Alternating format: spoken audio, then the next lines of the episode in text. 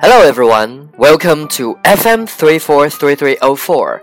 This is Ryan reading stories for you. Jason's first ticket. Jason Hernandez was driving on the freeway. He was in a rush to get home. He needed to watch the baseball final. Suddenly, he saw flashing red lights behind him, and then a siren sounded. A policeman pulled him over to the side. Jason was terrified. He had never gotten a ticket before. The policeman came to his window and asked him if he knew he had been speeding. Jason couldn't speak. He wanted to reply, Yes, sir, I apologize. However, as soon as he opened his mouth, Jason started sobbing. The policeman was surprised.